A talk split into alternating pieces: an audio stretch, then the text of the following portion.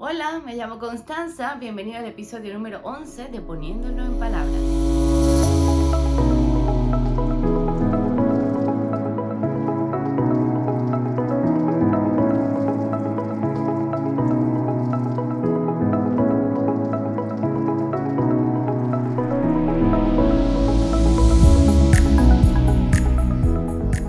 Aquí estamos otra vez, yo una vez más agradecida, con el corazón abierto para recibirte, para darte las gracias de verdad por estar acá, por acompañarme en un nuevo episodio poniéndolo en palabras. Y bueno, si no es eh, uno de varios que has visto, sino el primero, pues muchísimas gracias igualmente por estar acá. La invitación a que te pases por los demás episodios que ya he compartido hasta este momento. Lo estamos logrando, estamos lanzando un episodio semanal, eso me tiene muy entusiasmada y me doy cuenta que con la conquista de cada episodio publicado cada semana me voy sintiendo más fuerte, más cómoda y como más segura de, que esto va encaminado, va hacia, hacia buen puerto. Así que gracias, gracias por estar acá y por acompañarme en en este podcast para, para, conversar, para compartir cosas de la vida, para ponernos un poquito vulnerables, para abrir nuestro corazón y para encontrar la importancia detrás de compartir nuestro testimonio de vida. Y seguramente a ti te ha pasado, lo digo porque a mí me ha pasado muchísimo esto de cuestionarme por qué compartir ciertas cosas, pensando que todo el mundo pues tiene historias increíbles, que, que tal vez lo de uno no es relevante pero cada día me convenzo más de que todas nuestras historias son importantes y que es muy poderoso compartirlas. Así que seamos generosos. Eso, compartiendo la forma en la que estamos experimentando la vida con nuestro entorno. Creo que eso nos ayuda a crecer a todos, a ser más empáticos, a ser más compasivos y creo que en general es algo que nos suma como, como especie, como, como sociedad, como, como grupo en general comunicarnos, comunicarnos, que es una parte esencial de nuestra naturaleza, igual que estar en comunidad. Pero bueno, em, voy con la introducción de este episodio y va con la idea que yo creía tener de que me daba igual si fuera niño o niña, mi, mi primer hijo. bueno, y, y quiero comenzar por acá porque creo que que es una puerta muy interesante por la que uno puede entrar y empezar a, mm, a descubrirse ciertas cosas eh, que uno tiene y que no se conoce, y que no se conoce. Em, hay muchas mamás, muchos papás, muchos hombres y mujeres allá afuera que han tenido siempre clarísima la idea de ser mamá, de ser papá. Y apenas eso ocurre, pues eh, es común también encontrarse con personas que, ciertan, que sientan como cierta preferencia hacia un género u otro. La verdad es que cuando me enteré de mi primer embarazo, decía que me daba igual, que, que lo que me importaba es que fuera un, un bebé sano o sana y ya está. Y bueno, mi esposo sí fue como más eh, em, claro desde el principio con esta idea de que fuera un niño. A él le hacía mucha ilusión de que nuestro primer hijo fuera un niño.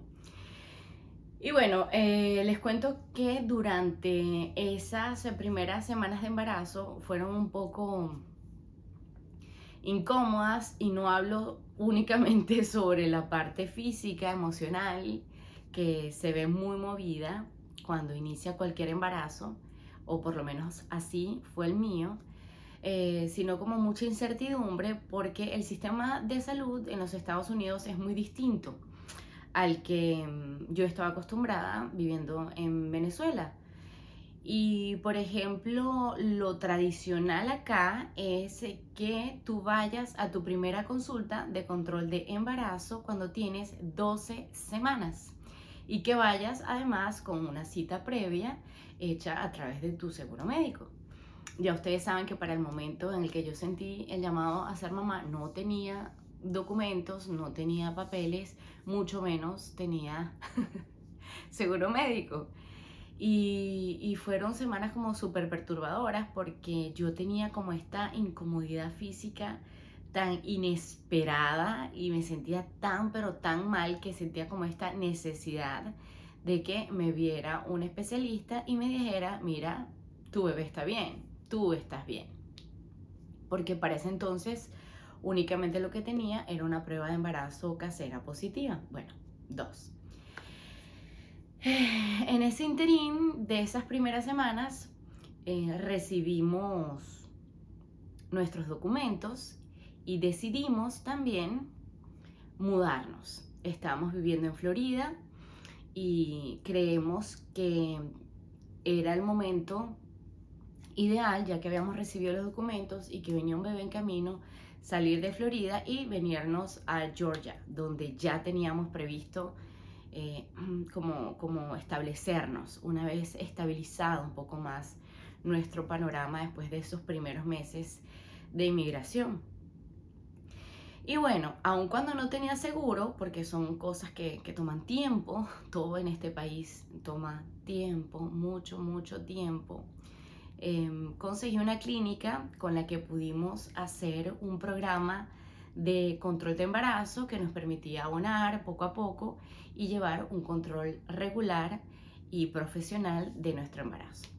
El caso es que al día siguiente de haber llegado a Georgia, luego de viajar durante todo el día, el día anterior, teníamos esa primera consulta finalmente. Ya yo tenía casi que cuatro semanas de embarazo por allí. Y en esa consulta nos revelaron que mm, el bebé que estábamos esperando era un niño. ¿Qué?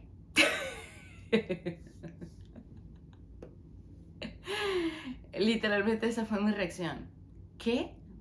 ¿Tú, ¿Tú, estás segura? ¿Tú estás completamente segura de lo que estás diciendo? Y bueno, mi esposo te puede poner on repeat este video porque él estaba filmando todo en ese momento en la que yo le pregunto a la ecografista, ¿Are you sure? ¿Are you absolutely sure about that? Y la respuesta es de ella, ahí está el pene. There is a penis, fue lo que dijo. en ese momento yo realmente quedé en shock. Tanto así que previo a esa consulta habíamos acordado que al salir con, la, con el género ya de nuestro bebé, íbamos a ir a comprarle un detallito, un, un regalo de su papá y de su mamá por primera vez. Y bueno, salimos de la consulta, nos dirigimos a una tienda, llegamos a la sección de bebés, niños, y yo no sabía qué hacer. Y yo me decía, ¿qué hago aquí? Sáquenme de aquí, no entiendo nada. Es decir, yo no asimilaba el hecho de que un varón, un niño varón, estaba creciendo en mi vientre. En ese momento comprendí que yo creía que iba a tener una niña.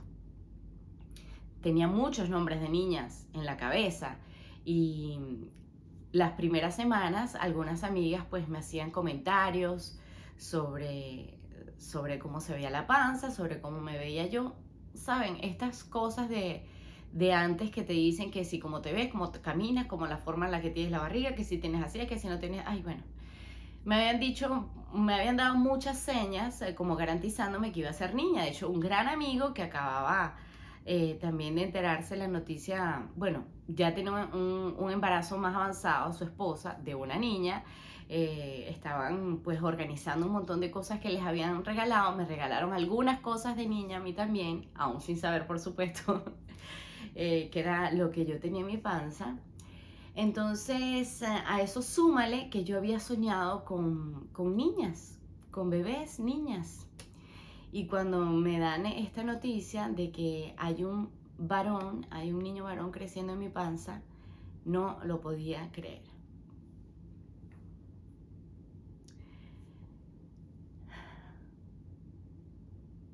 Y esto no cambió mucho cuando me enteré de mi segundo embarazo. Cuando supe que estaba embarazada de mi segundo hijo, tuve la, la misma idea de que me daba igual, que fuera niño que fuera niña. Hasta que me dijeron que era niño. ¿Qué? otro niño. Ay, hijos, si un día ven esto, no me juzguen, la verdad. Tiene, tiene como, como mucho sentido. Ahora, ahora siento que tiene como mucho sentido eh, que sea una mamá de dos niños varones. Y por eso quería que esta fuera la introducción de, de este episodio, porque, porque en mi cabeza, en mi corazón, honestamente, yo siempre me visualicé teniendo niñas y me causó como mucho conflicto inicialmente saberme mamá de varones y me ha tomado pues todo un tiempo comprenderlo, asimilarlo y hoy comprendo con toda mi alma que era lo que estaba destinado a ser. El episodio de hoy va un poco de, de, la sanación de lo masculino y creo que es un, un gran episodio porque además coincide con el aniversario número 11 de matrimonio de mi esposo y mío. Y creo que es una bonita forma de celebrar.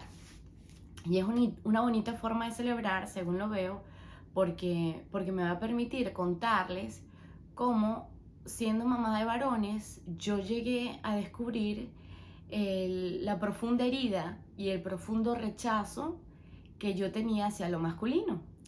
Y aquí voy a hacer un paréntesis. Cuando yo hablo de masculino no es algo en contra de los hombres, es un conflicto con la energía masculina. Venimos de un hombre y de una mujer. Nos habitan ambas energías y la energía femenina tiende más a tener ciertas características como de cuidado, de maternaje, de, protección del hogar, de, estos... Um, de, de estas sutilezas del instinto, de la emoción, y el hombre es un poco más de la energía masculina, quiero decir, es mucho más eh, activa, te predispone al trabajo, a la productividad, al manejo del dinero. Ambas energías forman parte de cada individuo indistintamente de si es hombre o mujer. Y cuando tenemos una inclinación o un desbalance hacia una de las partes, es justamente eso, un desbalance. Y yo fui develando con el paso del tiempo y del transitar de mi maternidad el desbalance que yo tenía hacia lo femenino. Allí me encontré cosas como que vengo de una cultura que es muy extendida en toda Latinoamérica, de, la ausencia del masculino, de hay muchos hogares donde, donde el papá está ausente, donde muchas, en muchos hogares no conocemos el nombre de nuestros abuelos, donde son hogares eh, donde se vive un matriarcado, que es todo alrededor de la mamá o alrededor de la abuela. Y yo me fui sumergiendo en esas aguas y comprendiendo que al fondo de todo este bagaje cultural lo que hay es un desbalance hacia lo femenino y como desbalance al fin nos, nos desfavorece porque no estamos en equilibrio. Y bueno, uno va empezando a, estudiar, a, conversar, a llevar a terapia ciertos asuntos que empiezan a surgir, entre ellos pues mi historia de abuso, que mi agresor fue un hombre, entonces tú consigues como esa raíz en la infancia donde ya hay una energía masculina que te agredió, que te dañó y cómo a partir de ese momento en mi cabeza se empezó a construir una imagen alrededor de lo masculino dañada, distorsionada. Y claro, uno se preguntará cómo uno se empareja entonces con un hombre a partir de allí. Y bueno, hay un gran libro que se los voy a recomendar. Em, el autor es un psicólogo, por cierto, apellido Garriga, Joan Garriga. El libro se llama El buen amor de la pareja, un libro bellísimo que habla sobre las constelaciones familiares, que es súper interesante para quienes no han ondeado un poco más en el tema. Es una gran introducción para empezar a mirar cómo a través de nuestro sistema familiar, es decir, de, la conciencia que se construyó en nuestra familia de origen, y no solamente papá, mamá, sino los papás de nuestros papás, de nuestras mamás, cómo todo eso fue engranando un entramado de comportamientos, de conductas, eh, de patrones que inconscientemente repetimos porque inconscientemente nos han educado para ello. Culturalmente estamos predispuestos a repetir estos patrones. Les hablo de este libro porque este libro me ayudó a comprender y como, como a limpiar un poco de esa vergüenza inicial que produce darte cuenta desde dónde eliges pareja.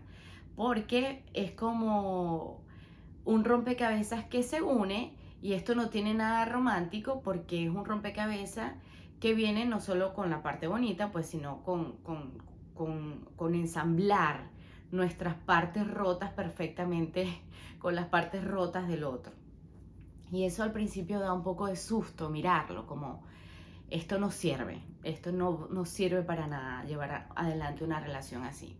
Y hoy tengo una percepción muy distinta de lo que es una relación de pareja y creo que eh, la visión que tengo ahora es una visión más madura, una visión muchísimo más eh, serena, muchísimo más eh, consciente del propósito que en mi vida tiene vivir en pareja.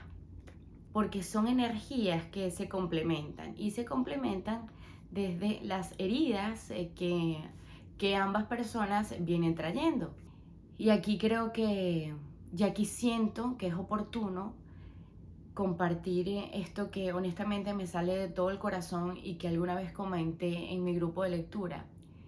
Todos, todos estamos rotos de alguna u otra manera.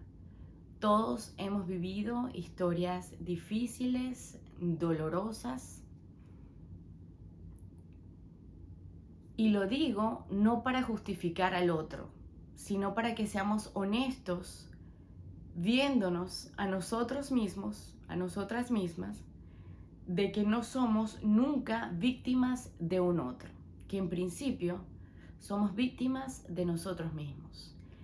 Y lo digo porque mm, algo que yo empecé a mirar en este transitar con mi proceso terapéutico fue darme cuenta cuál era la participación activa que yo estaba teniendo en situaciones que me hacían daño y situaciones de las que yo me creía víctima.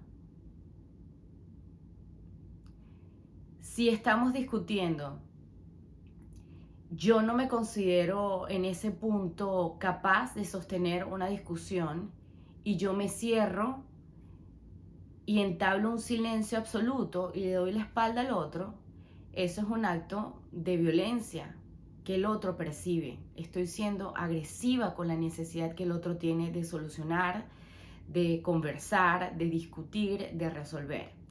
Y ante mi incapacidad de hacerle frente a esa situación, pues yo me retraigo, doy la espalda, hago silencio en esta falsa creencia de que mm,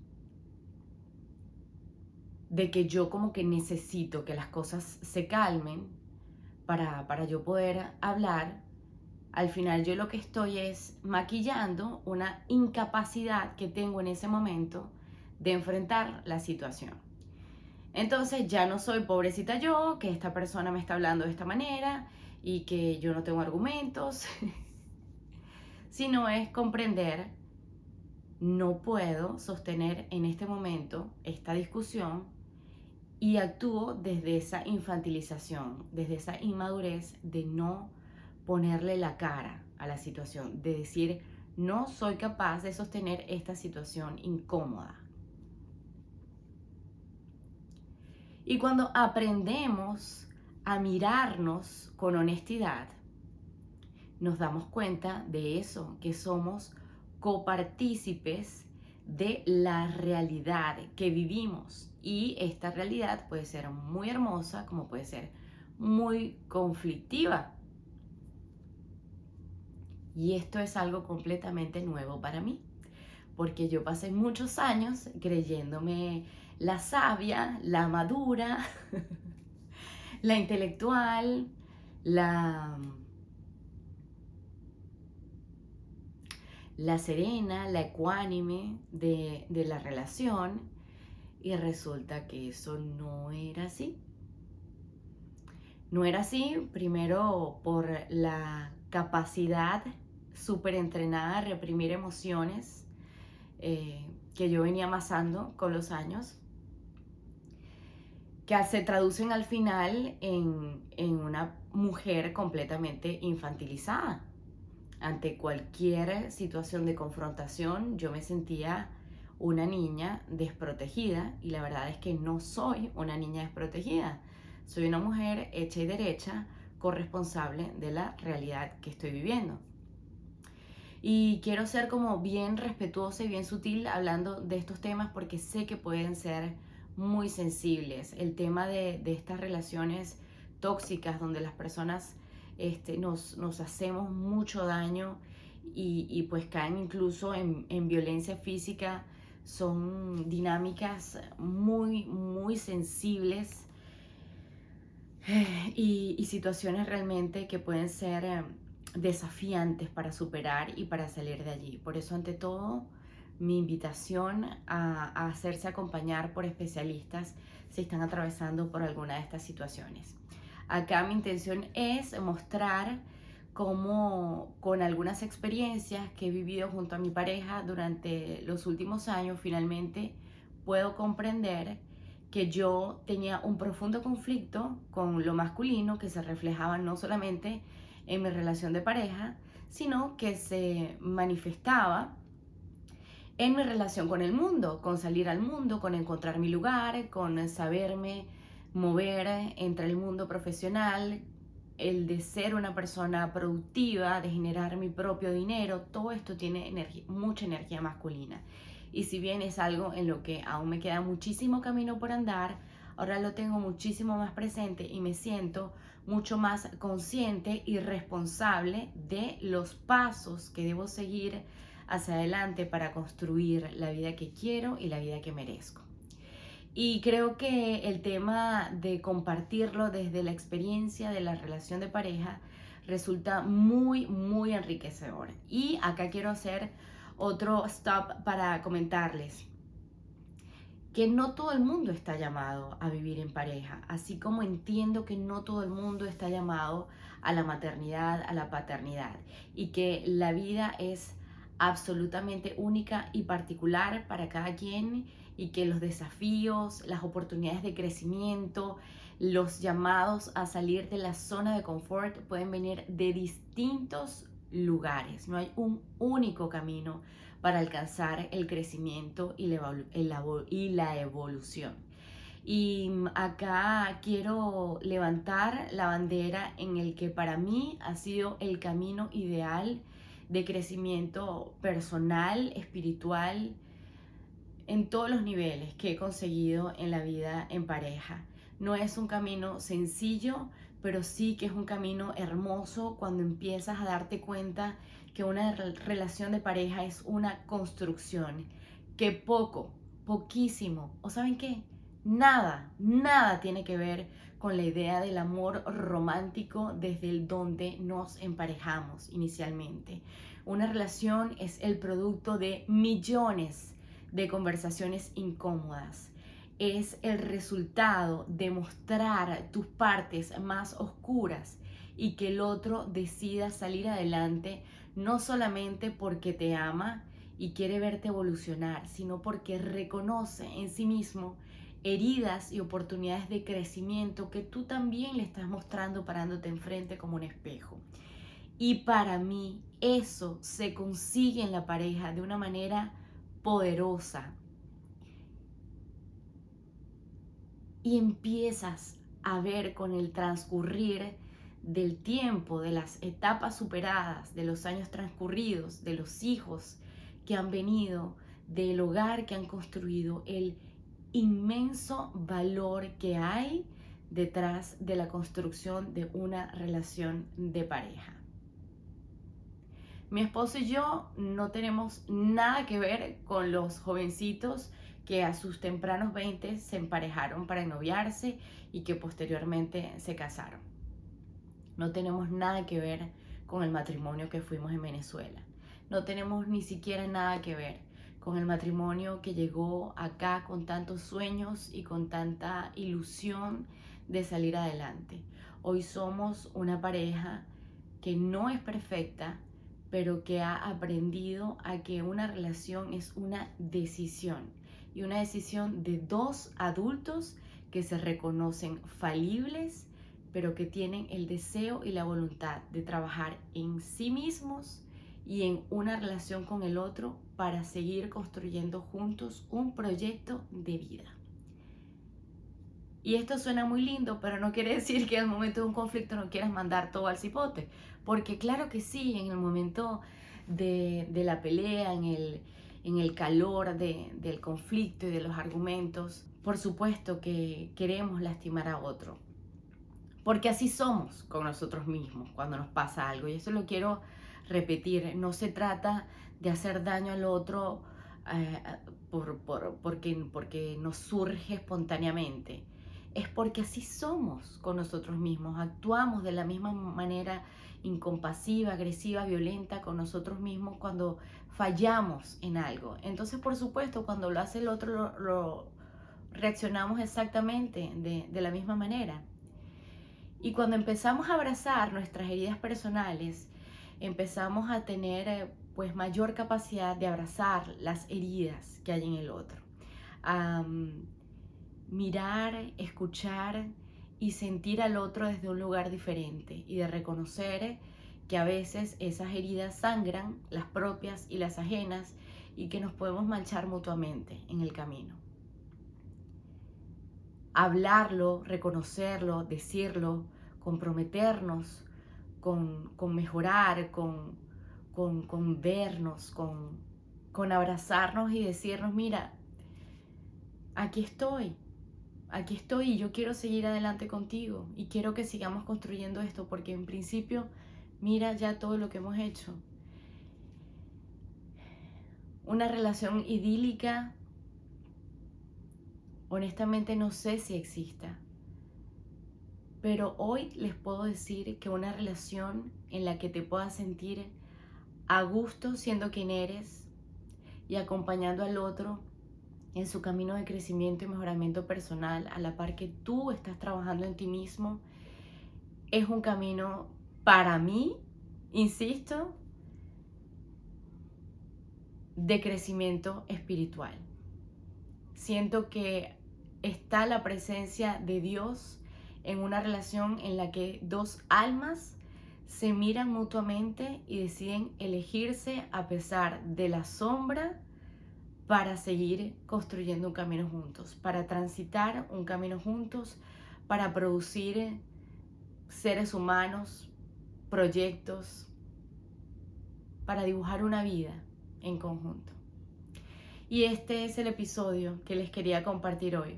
Me siento un poco emocional y sensible hablando de esto porque no solo hablar de mi relación de pareja, también porque creo que pasa mucho que todos sentimos como que es algo como que hay que cuidar y que si llega a fallar en determinado momento esta relación, pues si alguna vez fue abierta, hablando de lo bonito y de lo luminoso, pues hablar de lo feo, de lo difícil, incluso de una ruptura es algo que voy a tener que hacer si yo empiezo a abrirme sobre mi relación de pareja, pero la verdad es que eres dueño de tu historia y tú decides quién, cómo, cuándo, dónde y hasta dónde contarla. Y mm, creo que es una excelente manera para mí de honrar este nuevo aniversario de matrimonio. Aprovechar de decirle a mi esposo, a Mike, que lo amo como nunca.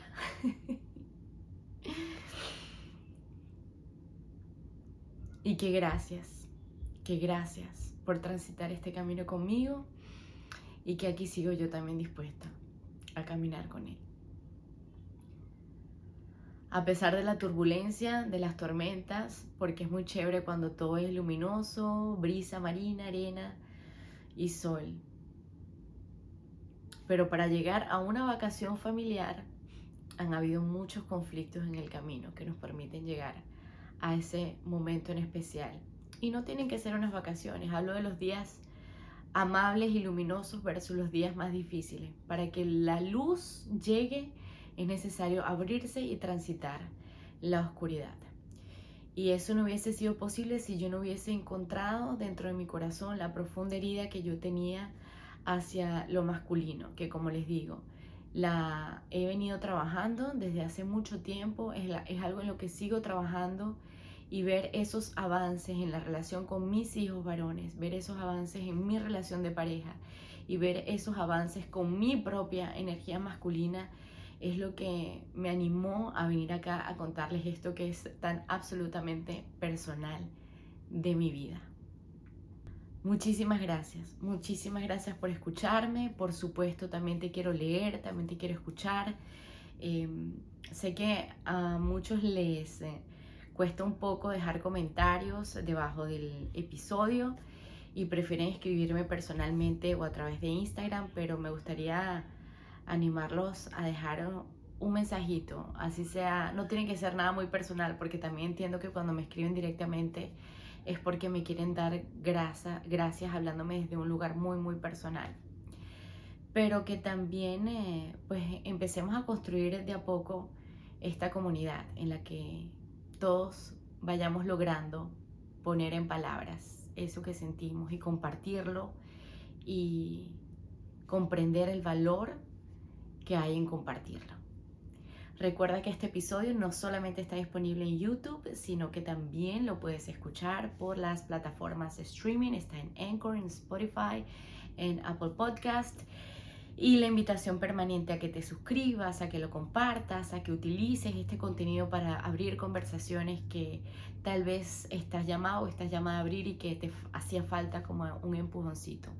Mi cuenta de Instagram, recuérdalo, arroba me llamo Constanza para lo que necesites y también estamos en TikTok con las cápsulas de cada episodio semanal. Allí estamos como poniéndolo en palabras. Hasta acá este episodio número 11. Gracias por escucharme, por permitirme abrir mi corazón y nos vemos, yo a mí y tú a ti y mutuamente en un próximo episodio. Bye.